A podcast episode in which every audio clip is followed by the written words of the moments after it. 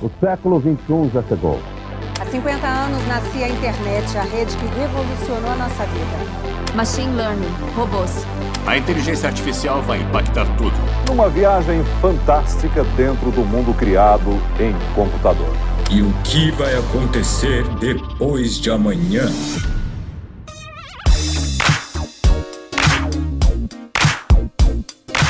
Olá pessoal, bem-vindo a mais um episódio do podcast da LB2 depois de amanhã. E hoje nós estamos aqui com várias pessoas, a Camila e o Gabi, para falar sobre foco no usuário. É um tema bem importante, também tem a sua carga de polêmica, né, Camila? Com certeza. E eu quero me apresentar e eu já vou passar a vez para vocês. Eu sou o Luister, sou o CEO da LB2 e, é, como sempre, né, eu sou um cara bem forte na força. Fabrício, que é o meu co-host, por favor. Eu sou o co-host. Como nos outros episódios vocês já sabem, eu tô aqui para tentar equilibrar a força, exercendo a função de gerente de operações da LB2 aí junto com o Luister. E aí, Cá? E aí? Pode falar sobre você. Vou falar. Eu sou a Camila, eu sou gerente de marketing da LB2 e eu não tento equilibrar força nenhuma, eu só tento mesmo fazer a TI um pouquinho mais humana. Aí. E é para isso que estamos aqui hoje. Gabi, por favor, se apresente. Olá a todos, é, eu sou o Gabriel, eu sou designer ali da LB2 e eu gosto de me definir como um designer raiz, né? Porque tem tanta nomenclatura padrões, né, hoje, Gabi? É, sem padrão nenhum como designer, né? Não tenho tatuagem. Se você me olhar na rua, você vai achar que eu sou um não cara uso um normal. óculos, um óculos hipster. Normal. Normal, normal. É, Gabi, mas você é o cara que faz o user experience das, do software ser muito mais bonito, né, cara? Isso E aí. muito mais funcional. Eu gasto toda a beleza lá. É bem melhor, né?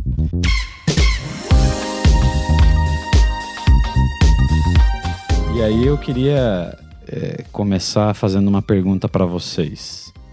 O que é User Adoption e User Experience? Eu acho que uma coisa interessante, inclusive, é, antes de falar de user adoption e user experience, é a gente pensar por que, que nós estamos falando de usuários, né? Por que, que nós estamos falando disso dentro de um podcast de TI? Estratégica? Estratégica, exatamente. E a resposta disso está muito ligada aos conceitos de user adoption e experience, né? É, muitas vezes a TI se esquece de humanizar mesmo e de colocar ali à frente a pessoa que está na frente do computador recebendo aquela informação. É, a gente falou muito, eu acompanhei os episódios do, do podcast, né? Falou-se muito sobre como ser estratégico, como focar é, nos objetivos da empresa, como pensar no negócio como um todo. E a gente nunca pode esquecer que quem faz o negócio caminhar são as pessoas, né? Então, o foco no, no usuário ele é muito importante. E os conceitos de user adoption e experience eles estão muito ligados a isso, a colocar o usuário em primeiro lugar. O adoption vendo do inglês, né, de adoção. Então, entendendo um pouco mais como aquela nova ferramenta, aquela nova proposta, ela vai ser aceita pela pessoa ali da ponta. E o experience, acho que é um conceito que está um pouco mais difundido, né? Sim. principalmente por toda essa questão das startups e dos conceitos de inovação, hackathon, tudo aquilo que a gente já sabe, bootcamp, né? É, já é um termo meio que do business bingo aí, como diz o Fabrício, é, que todo mundo já conhece, mas se esquece de colocar em prática, né? Que é focar realmente na melhor experiência para o usuário, para que ele continue voltando, para que ele continue é, fazendo a coisa caminhar da forma que deve, né, Gabi? A experiência como um todo, né? Pensar de ponta a ponta, desde quando um cara vai é, ver isso, ou ver uma propaganda, uma chamada, um pushzinho, alguma coisa assim, até, a- até ele realmente entrar, até ele realmente usar o sistema, até ele realmente é, entender o quão fácil isso foi, o quão bom foi a experiência para ele. E lá na ponta o cara virar basicamente um embaixador, né? Vender junto só porque ele teve uma boa experiência, né? Até isso é bem importante, porque quando a gente fala na maioria da gestão de TI que hoje não se posiciona estrategicamente, eles entendem que a empresa tem um processo. E ah, o papel do cara lá da ponta, do, do faturista, de quem está fazendo faturamento, de quem está vendendo, é usar o sistema independente do que aconteça. E aí ele esquece que se ele facilitar o sistema para essa galera, a coisa vai ser adotada e vai ser muito mais fácil de eles utilizarem, né? Com certeza. E isso faz parte do user experience. Pode ter uma parte do sistema que tem uma telinha que não é muito atrativa, que não tem recursos que facilitarão a vida do usuário.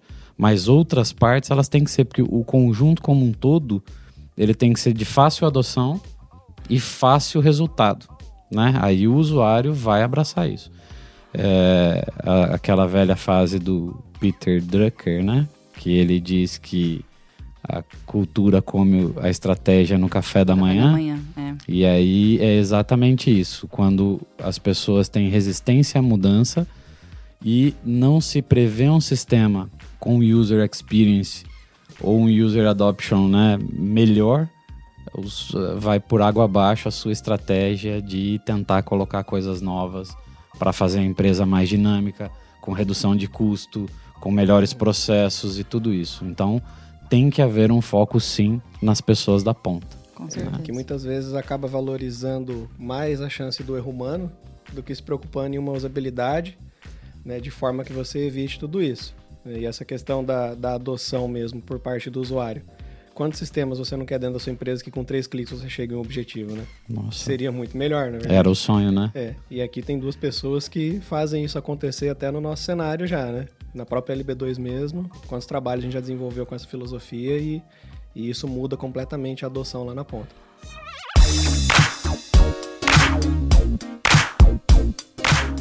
Acho que é importante a gente lembrar que quando a gente fala de usuário, a gente fala de pessoas, a gente fala de seres humanos. E aí basta você analisar os seus próprios hábitos para entender quão difícil é mudá-los, né? É, quantas vezes a gente fala que a gente vai começar uma dieta, a gente vai assumir uma rotina de exercícios físicos e quantas pessoas falham nessa missão, né? Porque a mudança de um hábito é uma coisa muito, muito séria, é uma coisa muito difícil de ser feita. É, basicamente, o cérebro não quer gastar energia. E quando ele não quer gastar energia, ele começa a criar alguns tipos de comportamento automáticos que você consegue fazer. É, apesar de ser errado, você consegue dirigir, por exemplo, e mexer no celular. Porque a, a direção já é um hábito, então aquilo acontece de forma automática. Nós tomamos banho todos os dias da mesma forma, né? E quando um comportamento ele é frequente e oferece uma percepção clara de valor, ele pode se tornar um hábito. Só que isso é muito interessante, porque mesmo que um comportamento ofereça muito valor mas ainda assim ele seja esporádico, ele tem muito menos chance de se tornar um hábito do que um comportamento ruim que você faça com frequência. Constantemente. né? Exato. É. Então, assim, a, a periodicidade, a quantidade de vezes que você retoma aquele comportamento na sua cabeça é o que de fato torna um hábito. E quebrar hábitos antigos, né? Já tem aquela famosa frase em inglês que fala old habits die hard, né? Ou seja, é muito difícil você pegar um hábito antigo e transformar. E aí você imagina isso num contexto empresarial, onde todas as pessoas estão usando aquele mesmo sistema há 10, 15, 20 anos, o que não é incomum. A gente Não é pega esse incomum. cenário Nossa. várias vezes. Várias vezes. E de repente você precisa pegar aquela pessoa que está responsável pelo faturamento, como o Luister falou, que usa aquele mesmo sistema, e você vai mudar completamente a rotina daquela pessoa. A primeira, a primeira reação é a resistência. Exatamente. Totalmente. E aí, assim, você teve um investimento enorme naquilo. Você investiu, entende-se se o seu processo foi feito da forma como se espera, né? Você fez um design thinking inicial para poder pegar aquelas, aquelas necessidades, você colocou um designer competente ou uma equipe competente para desenvolver aquilo junto com é, um gestor de projetos, você é, desenvolveu aquilo com uma equipe de desenvolvimento e aí você entregou isso para o usuário e de repente não tem adoção não tem aderência. E aí é a mesma coisa que você pegar todo aquele investimento e jogar no lixo. Porque É, no olha. fim do dia, quem vai fazer aquele sistema funcionar é a pessoa que está lá na frente do faturamento. Então, para quanto estamos. Justamente nessa seara de mudança de ERP, né? Onde sente-se um maior impacto da resistência de usuário. E normalmente o ERP ele vem de cima para baixo e isso é amplamente forçado pelas empresas, empresas de implementação de ERP. Elas dizem que se a direção não comprar, a coisa não vai. E isso tem que ser um caminho construído dinamicamente entre a direção e as pessoas da ponta. E se a gente está focado em mudar essa experiência lá da ponta, com certeza vai ser muito mais fácil. É né? nessa hora que a gente pede para Deus, né, que a direção tenha um bom alinhamento com a área de comunicação e envolva a área de comunicação da empresa junto nesse processo, né? Porque é aí que está o divisor de águas, é onde o processo, a implementação de um RP, por exemplo, pode dar muito certo É. ou pode dar muito errado, né? Exatamente. Comentando nessa parte da construção, né, que a Camila falou, por isso que é tão importante o conceito do people-centric. Então, é, por que, que tem resistência lá do usuário na ponta? Porque o cara tá 20 anos fazendo a mesma coisa, arrastando o mouse pro mesmo canto, dando o mesmo clique, fazendo tudo isso. É um hábito. Isso é natural para ele. Ele, tipo, ele acorda, escova o dente, já sabe todo o caminho. Se você fala assim, faz esse caminho de novo e, e venda ele, ele faz. Ele trabalha todo dia fazendo a mesma coisa. Então, é, por isso que é importante é grupo focal. Você pega esse, esse cara, você fala assim, quem que tá mais tempo fazendo isso? Então traz ele para junto do, do, do processo. É, existem, sei lá, zilhões de ferramentas, faz card sorting, faz qualquer coisa para ele parar e pensar. Ele falar assim, cara, eu, eu, eu ajudei a construir esse novo processo, uma coisa que vai me facilitar três segundos ali. Lá a gente sabe o quão uma mudança mínima no- Tem impacto. tem um impacto gigante no, no- E no ano. né, Isso aí conta. é, é gestão colaborativa, né, Gabi? Sim. Quando você faz todo mundo participar do cenário. Isso aí, tudo que a gente está falando, é a jornada do cliente? É uma forma de se colocar assim. É, quando a gente pensa em jornada do cliente, a gente está pensando qual caminho ele vai seguir, do momento em que ele precisa realizar a ação até o momento em que a ação de fato esteja realizada. É, é realmente analisar o passo a passo disso para tentar entender se o sistema, se aquilo que você está oferecendo abraça o usuário em todas as pontas. É, existe um, um livro que eu recomendo muito, não tem no Brasil, infelizmente, mas ele se chama Hooked e ele fala justamente da criação de hábitos é, para produtos de tecnologia. E ele fala bastante, o autor, sobre o Hook Model, que são quatro etapas que você precisa seguir para desenvolver um hábito naquele usuário, né? A primeira etapa é o gatilho. É, esse gatilho ele pode ser interno ou externo, né? A princípio, esse gatilho tem que ser sempre externo. E aí, quando você pensa, por exemplo, na jornada, você precisa falar para a pessoa da, do faturamento da empresa qual é o momento em que ela precisa acionar aquele, aquele, aquela parte específica, aquela feature específica, para que você direcione o caminho que você quer que ela faça dentro do seu sistema. E com o passar do tempo, esse, esse gatilho ele começa a ser interno, né? Inclusive, foi muito engraçado que você falou a questão do. O Gabi falou a questão de, ah, vai ali, clica sempre no mesmo lugar, tá clicando sempre do lado direito. E ontem a gente teve uma experiência com um conhecido nosso, é, que ele comentou que hum, ele tirou o Instagram do lugar de sempre, do aplicativo do celular, porque ele estava muito viciado. E aí ele falou assim: sabe quantas vezes eu abri esse aplicativo do banco hoje? Errado. Várias vezes. Várias vezes, porque você já tem memória muscular até. Exatamente. Então isso tem que ser considerado, né? Então que gatilho você vai colocar ali para que você traga a pessoa?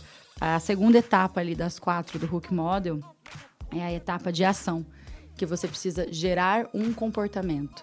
E aí quando se fala de comportamento existe uma fórmula mesmo, que é B equals match, né? B igual a match, porque a fórmula é traduzida do inglês, que é o comportamento é igual a motivação, a ability, que eu não sei se há uma tradução exata para português, mas quão fácil é do usuário usar aquilo, e o trigger de novo, que é o, o gatilho, novamente, é, porque você precisa manter o usuário sempre naquela curva. Então, se você quer esse tipo de comportamento, você motiva inicialmente o que, que você está entregando para que ele use aquilo.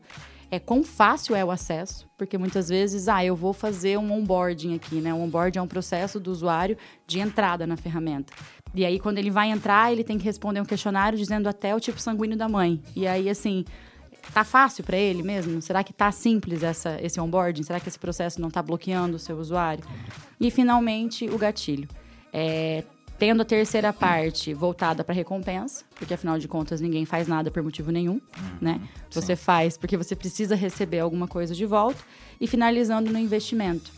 Esse investimento é, pode ser qualquer investimento. Pode ser monetário, pode ser de tempo, pode ser de conteúdo. Mas o que, que você está pedindo para aquele usuário investir na sua ferramenta? Para que ele crie é, um senso de amor por aquilo. Nós tendemos a gostar mais e a voltar atrás daquilo que nós investimos tempo. Então, quando a gente pensa nas nossas redes sociais, por exemplo, quanto da nossa história não está ali? Se você tiver que cancelar a sua conta hoje, quanto de trabalho, de esforço você não colocou ali dentro para você simplesmente fechar a conta? É um sofrimento. Né? É um sofrimento, porque você se dedicou para aquilo, né? Então, é, esse, esse, esse pequeno círculozinho que começa ali no gatilho e termina nessa parte relacionada ao investimento que você pede, é, ele precisa acontecer para tudo que for construído. E isso é a jornada, né? Qual é o gatilho e onde que eu vou terminar lá no fim, o que, que eu estou pedindo desse, desse usuário.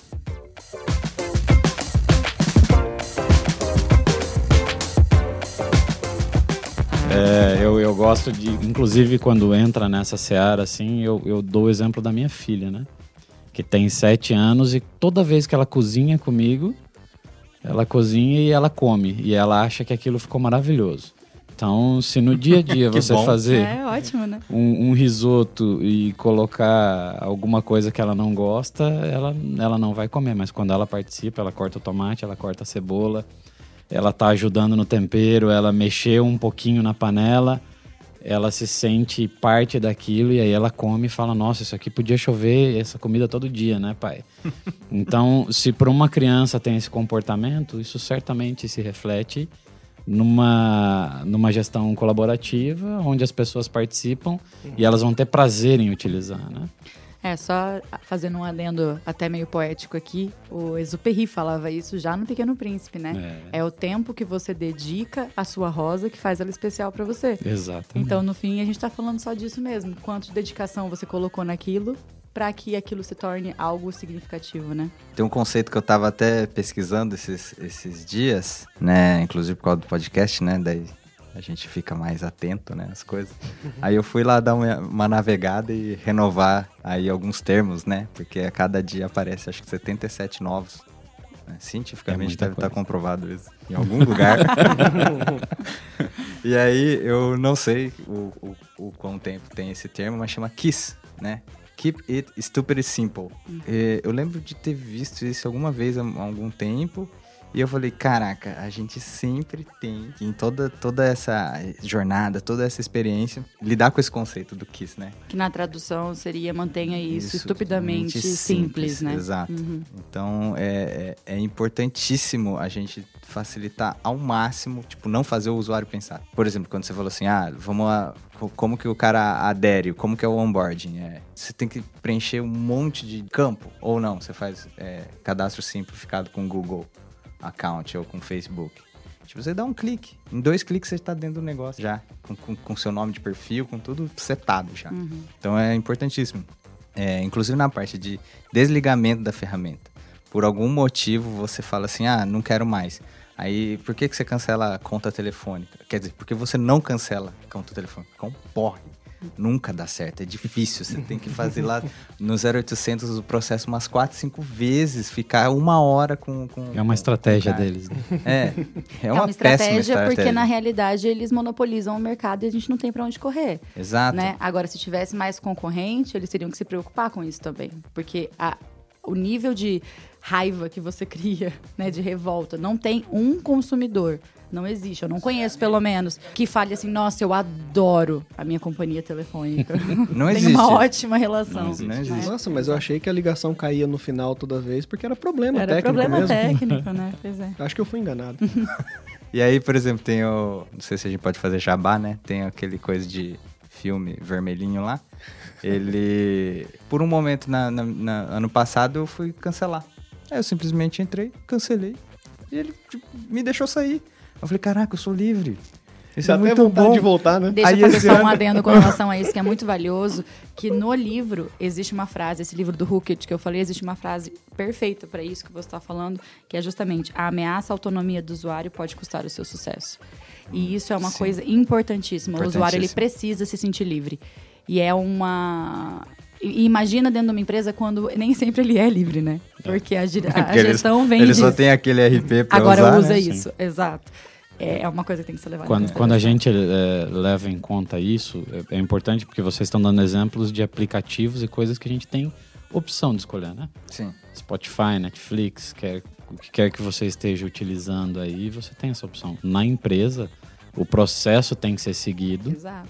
E é O- imposto. a- as- exatamente, não tem outra opção. Você tem que usar o processo, as ferramentas que tem disponível, só que tudo isso tem que ser construído num modelo onde esse cara tenha um benefício, ele consiga adotar isso facilmente e, principalmente, é, ele consiga seguir o fluxo de trabalho dele com maior facilidade.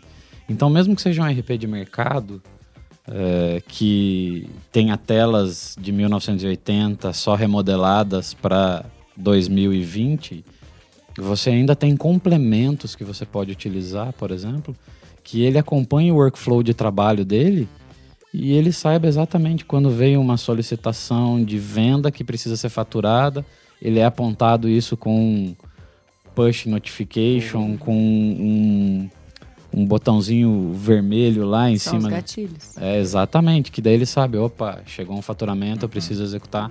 Então você consegue complementar em cima da ferramenta as coisas que vão facilitar a vida dele. Para que, que isso é positivo para a empresa, no meu ponto de vista, né? Você consegue ter, de repente, um turnover mais é, impactante na empresa, mas não vai impactar no processo. Porque as pessoas têm facilidade de absorver o, o processo que elas têm que trabalhar. E aí você não tem uma perda de oportunidade é, quando a pessoa tem. Quando a empresa tem o turnover, né? Todo mundo continua é, acessando rapidamente o sistema.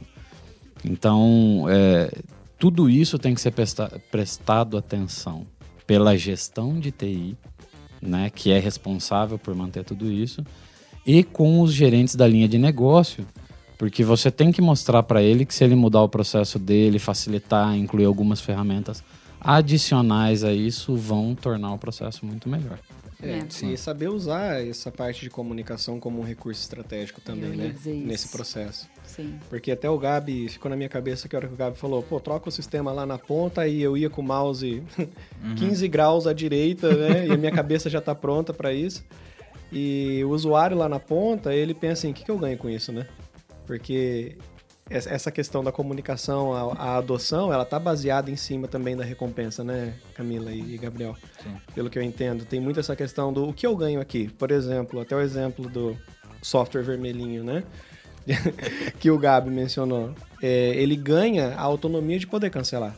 Isso, isso de certa forma, eu, eu vejo, posso estar errado, mas eu vejo como recompensa. Para mim, o sentimento que eu tenho é saber que eu posso cancelar a qualquer momento é uma coisa muito importante, é uma recompensa, autonomia, me sinto bem com isso. E na troca de um, de um sistema, um ERP, que é uma coisa extremamente mais complexa, que é uma coisa que dá muito mais trabalho, tanto na parte técnica Mais quanto caro. na parte de gestão, na parte financeira, pelo alto custo né, que as empresas têm que fazer, têm que desembolsar para poder implementar um ERP. É, aí chega lá na ponta, o usuário vê aquele sistema completamente diferente, não tem nenhum gatilho, talvez, que ele possa entender como o que, que eu ganho, onde está minha recompensa por sair do que eu já estou acostumado para entrar nesse novo, Mas, né? mas quando a alta direção e a liderança pensa nisso, Fabrício, a recompensa dele é que ele não vai perder o emprego. É, É, mas só então, que... assim, é, mas é, eles não que é podem, essa- eles não podem pensar nesse cenário. Eles É, eu acho que pensar- esse caminho é um caminho destrutivo, né? É, exatamente. Eu acho que assim... E, é- ele- e é- é, e é não só destrutivo, como insustentável também. Exatamente. Né? Porque a alta gestão ela pode definir, é, impor algum tipo de ferramenta, algum tipo de nova rotina. É, mas as pessoas precisam aderir. Se Uhum. as pessoas não, não aderirem, não, não, Não importa a estratégia, né? E eu, Eu- acho importante só mencionar isso que o Fabrício falou da relação próxima com a comunicação, é, porque no episódio anterior do podcast vocês falaram sobre as soft skills, né? do, do gerente de TI. E essa nova geração de gerentes estratégicos de TI, elas precisam ver munidas da capacidade de comunicação. O que a gente vê hoje, nós que trabalhamos numa empresa de tecnologia, trabalhamos em parceria com outras empresas de tecnologia é, e lidamos assim diariamente com, com pessoas da área de TI, a nossa maior dificuldade, o Gabi está aqui para não me deixar mentir, é a comunicação. Eu também tô aqui para não te deixar mentir. Você também está aqui para não deixar todos, mentir. to- todos estamos. É, a comunicação. É, Muitas vezes, uma coisa que soa tão simples para nós, né, Gabi, que somos da área de comunicação, Exato. é, é um desafio tremendo para alguém que está ali, é, tão acostumado a olhar para a tela, né? Que esquece que existem pessoas que precisam entender o que está acontecendo. E o, um dos gurus do, do marketing digital atual é o Neil Patel. E eu tive a oportunidade de participar de umas duas palestras dele. E ele é e muito engraçado a forma com que ele coloca as coisas. E eu lembro de, uma, de um momento da palestra que ele falou uma coisa que foi tão tapa na cara para mim. Ele disse assim: Eu realmente não entendo porque as marcas querem dizer uma coisa e dizem outra. Se você quer dizer aquilo que você está pensando, só diz. Só coloca aquilo de forma clara. Passa a mensagem de forma clara porque ele estava criticando muitas vezes. É, eu tenho esse sistema e eu quero que o usuário clique neste botão. Eu não sei como fazer o usuário clicar neste botão. Cara, coloca um pop-up falando clique neste botão, é. sabe? Então, mantenha seja estupidamente claro, simples. Mantenha estupidamente simples, mantenha próximo, né? É, torne as coisas mais claras. A gente precisa dessa soft skill com certeza. É verdade.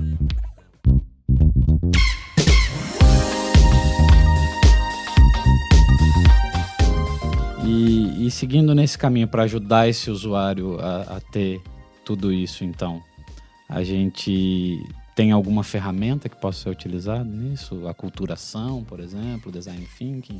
O que, que é? O que, que a gente trabalha nisso, Camila? Ou Gabi? Você quer que eu falo? Não. o que você quiser. É que eu acho que eu já falei tanto, mas eu falo. Mas é, pode é, falar, Camila. Você fala bem, seu... você se comunica bem. Eu sou seu, side, bom, né? eu sou seu sidekick. É, eu acho que o que mais tem é ferramenta, né? Nossa. Pra gente, né? Totalmente. Pra gente fazer, fazer essa. aproximar um pouco essas realidades. É, a aculturação ela é um conceito, né? E o próprio nome já diz, é criar uma cultura. É transformar aquilo em uma realidade. É, as culturas dentro de uma empresa, elas podem ser tanto desejadas quanto espontâneas, né? E nem sempre as espontâneas são desejadas. então, basicamente é, não, né? Exatamente. E muitas das culturas que hum, são espontâneas não são percebidas pela gestão. Então isso é uma tipo é um a cultura desafio. do bullying. Tipo a cultura do bullying, exato. É, sem você perceber, aquela aquela cultura ela, ela entra, né, por todos os cantos da empresa e muitas vezes aquilo gera resultados tão negativos e a gestão não consegue perceber aquilo. Cultura destrutiva. Exatamente. E a aculturação, ela é um processo que fala sobre criar culturas desejadas, né? E como você combate isso. E ela também serve para adoção de novas ferramentas, uhum. novas, é. novos hábitos. Eu, eu entendo né? que a culturação é um processo de longa duração. Muito longa duração. É constante, né? E constante. Exato. É, você tem que mudar toda a forma do endomarketing dentro da empresa. Né? Uhum. Como que a, a, a alta direção e a empresa vão se comunicar e vão implantar essa nova cultura dentro de todos os setores da empresa. Exato. Inicialmente você entende qual a cultura desejada, né? Exato. E estabelece-se uma, uma, uma, uma, rota para esse, esse fim, né? É, e é uma coisa realmente de todo dia. Porque, como eu comentei, cultura é hábito. Cultura é hábito. Né? E hábito é uma coisa que se forma de, de maneira muito espontânea e os hábitos mais difíceis são os hábitos que a gente sempre volta. Exato né? E... e, a cultura como estratégia no café da manhã. Exatamente. Simplesmente isso. Exatamente. E, e, nesse cenário, a culturação ela é extremamente importante. É, o design thinking, ele pode ajudar na culturação ou ele é mais voltado para a ferramenta? É, é, é, é um apoio só? É, o design thinking eu acho que é uma, um conceito um pouco mais. É, é, importantíssimo a gente falar disso, porque as pessoas entendem o design thinking muito errado, assim. Eles entendem, todo mundo entende como uma simples ferramenta. Uma ah, ferramenta. Vou fazer um design exato, thinking aqui. Exatamente. E, o design, design thinking, ele é muito mais. É, filosofia. Isso. Design Isso. thinking é filosofia. Se você traduzir o termo, né, ao pé da letra, é o pensamento, é pensar como um designer. É, que é outra coisa, né, Gabi? Que é outro. Vamos gente... esclarecer esses isso. termos, porque é nossa responsabilidade social fazer isso. O design não é estética, como o Brasil inteiro está acostumado a saber. Tipo, nossa, olha o carro novo design. Aí o cara fez um facelift na, na, na marca e aí ele fala, caraca, novo design. Não. O design é a construção, é o conceito, é a concepção, é o processo do todo. Isso é o design. E quem né? faz um processo de design é um designer. designer. Muito importante falar assim, eu, eu não sou um design, porque senão a gente tem que aplaudir o seu pai e sua mãe, porque fez um belo design, né? É. então, quem faz design é designer. Então, É, deixar a bem gente- a claro. gente fala que é Aplaudir uma- o pai e a mãe ou bater neles. É, Dependendo. Dependendo do A design mal gente feito. tem uma, uma responsabilidade de falar isso, porque as pessoas se assustariam com a quantidade de gente que não entende a diferença entre design e designer. E quantas ramificações, né, e existem quantas sobre ramificações design. existem, exato. Tem, tem do design de produto até o de sobrancelha. Então é Exatamente. complicado. E a, e a filosofia do, do design thinking é justamente essa proposta. Você está olhando para isso como um designer olharia? É, pensando em todas essas ramificações, essa- esse conceito por trás, por que, que isso is- existe dessa maneira, Isso. né? O, é, o, o conceito de, de, de criação, tanto que ou, quando fala assim, é, o design thinking, majoritariamente no mercado eles tratam sobre empatia, definições, né, problemática, né, entender quais são os problemas, é, gerar ideias, né, o máximo de ideias possíveis, né, colocá-las no funil, é, criar protótipo das melhores ideias e depois fazer testes. Então, esse seria um processo praticado hoje no mercado sobre design thinking. Que e não, aí dentro não é do design, exato, porque dentro do design thinking existem as ferramentas, né? O Google desenvolveu o design sprint, Isso. que é um processo de design thinking que tem cinco etapas que você E é faz legal em que uma semana. é, essas cinco etapas que eu disse, elas, elas são executadas de segunda a sexta. É, eu, a Camilo Fabrício, a gente já fez o design sprint em, em empresas e o resultado que a gente colhe na sexta é extremamente gratificante, né? A gente impressionante, pode... né?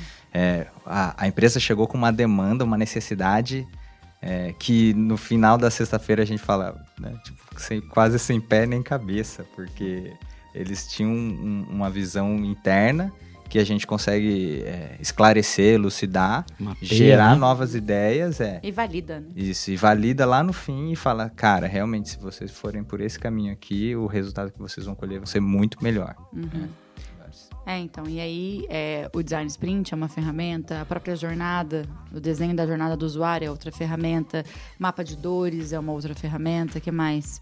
Nossa, tem tantas. todo- eu falei do card sorting, do teste AB, é, mais tradicionais, assim. Mas enfim, de qualquer maneira, as ferramentas para para você colocar o design thinking em prática, elas são infinitas, mas o importante é lembrar que o design thinking é uma filosofia. Então, tudo que você está colocando um pouquinho de esforço ali, pensando no usuário e pensando em como validar isso, porque o maior erro que eu vejo é, é toda essa construção das novas ferramentas, é, e eu não falo isso só dentro da empresa, né? É, de mercado mesmo, pessoas que querem lançar um novo aplicativo, ou porque também tem essa questão, né? É, Criou-se um conceito social de que a solução para todos os problemas são é a criação de um aplicativo, né? e o design thinking vai te dizer, é mesmo? É, é mesmo um aplicativo que vai solucionar? O que, que você precisa resolver? É, vamos pensar como um designer aqui e vamos entender se é realmente necessário que seja criado um aplicativo. Não pode ser um site, talvez, não pode ser um, um RP, não pode ser a adoção de uma ferramenta que já existe no mercado, né? Como que como a gente faz isso? Essa é a proposta do design thinking. Até porque a maioria das pessoas, das empresas que querem aplicativo, elas querem aplicativo muitas vezes para resolver um problema que é de business to business. E nem sempre aplicativo resolve problema de business to business. Sim. Né? É só para elucidar aqui que Exato. nem sempre isso é o resultado que o cliente, o seu cliente espera. É É, porque e- fica muito no- na receitinha, né? Todo mundo sempre tem o, o infográfico, a receitinha do bolo, e não é assim. Por isso que, por isso esse conceito de pensar como um designer, é, ele faz tanto sentido, porque você vai juntar é, várias skills, várias ferramentas para fazer um map e para a gente poder é, chegar numa solução, chegar numa coisa efetiva. E né? no fim dessa solução, fazer o que você sempre tem que fazer, que é perguntar pro teu usuário se é isso que ele quer Uhum. mesmo. Para o usuário, para o Né? cliente, né? Exato. Sim. Eu é, o que, tô- que é na o maioria seu dos usuário, né? processos de, de, de, de design thinking que eu acompanhei, ligava-se para o cliente final. Claro que sim. né? Que, é, que no fim da con- das contas é o seu usuário. É o usuário. né? é vai- Então você precisa virar para esse cara e falar: estamos pensando nisso aqui, isso faz sentido para você? E pegando, um, pegando o conceito também do que a gente tem falado aqui no podcast, né? Que é, são as skills de um gerente de TI estratégico. É, ele entender o design thinking e ele começar a absorver isso para ele é, é de extrema valia lá na ponta para a empresa. Então, e é muito legal, porque sempre quando alguém fala assim design thinking, é, não existe faculdade de design thinking. E não é porque você fez uma faculdade de design que você é um bom design thinker. É. Então, é, tanto que o próprio livro do, dos Browns, eles, eles falam, o design thinking é para todos. É uma grande, de, é uma grande força, né? É uma grande cultura que a pessoa pode criar dentro dela para entregar isso para o mercado. Legal. Olha, pessoal, foi um, uma conversa bem é, gostosa. Parece que o tempo não está passando, mas a gente está chegando ao fim desse episódio. e eu gostaria de agradecer vocês por terem dedicado esse tempo aí. E espero que a gente possa fazer outros episódios, porque esse tema é muito legal. Dá para quebrar ele praticamente um uma das de... pequenas coisas que a gente conversou aqui dá para fazer um episódio Com de certeza. Cara. De repente a gente desenvolve um podcast da LB2 só para comunicação, né, Gabi? Cara, vamos fazer, né? Um, é um spin-off. fazer um design thinking. Um design thinking. Né? Obrigada, Luiz. A gente agradece também a oportunidade. Com certeza. Perfeito. Obrigado. Pessoal, muito obrigado. Hoje quem paga a nós é só a LB2. é para isso que o Luiz paga a gente. É, é para isso que eu pago vocês. Que maldade. É isso aí. Muito obrigado e até o próximo episódio. Você ouviu Depois de Amanhã, um podcast LB2.